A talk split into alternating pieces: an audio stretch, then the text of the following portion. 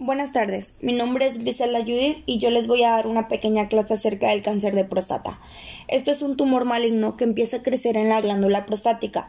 Algunos de sus síntomas son necesidad urgente de orinar, dificultad al empezar a orinar, aumento del número de veces que orina al día, sentir necesidad de orinar por la noche, disminución de la fuerza del chorro de la orina y terminar de orinar por goteo.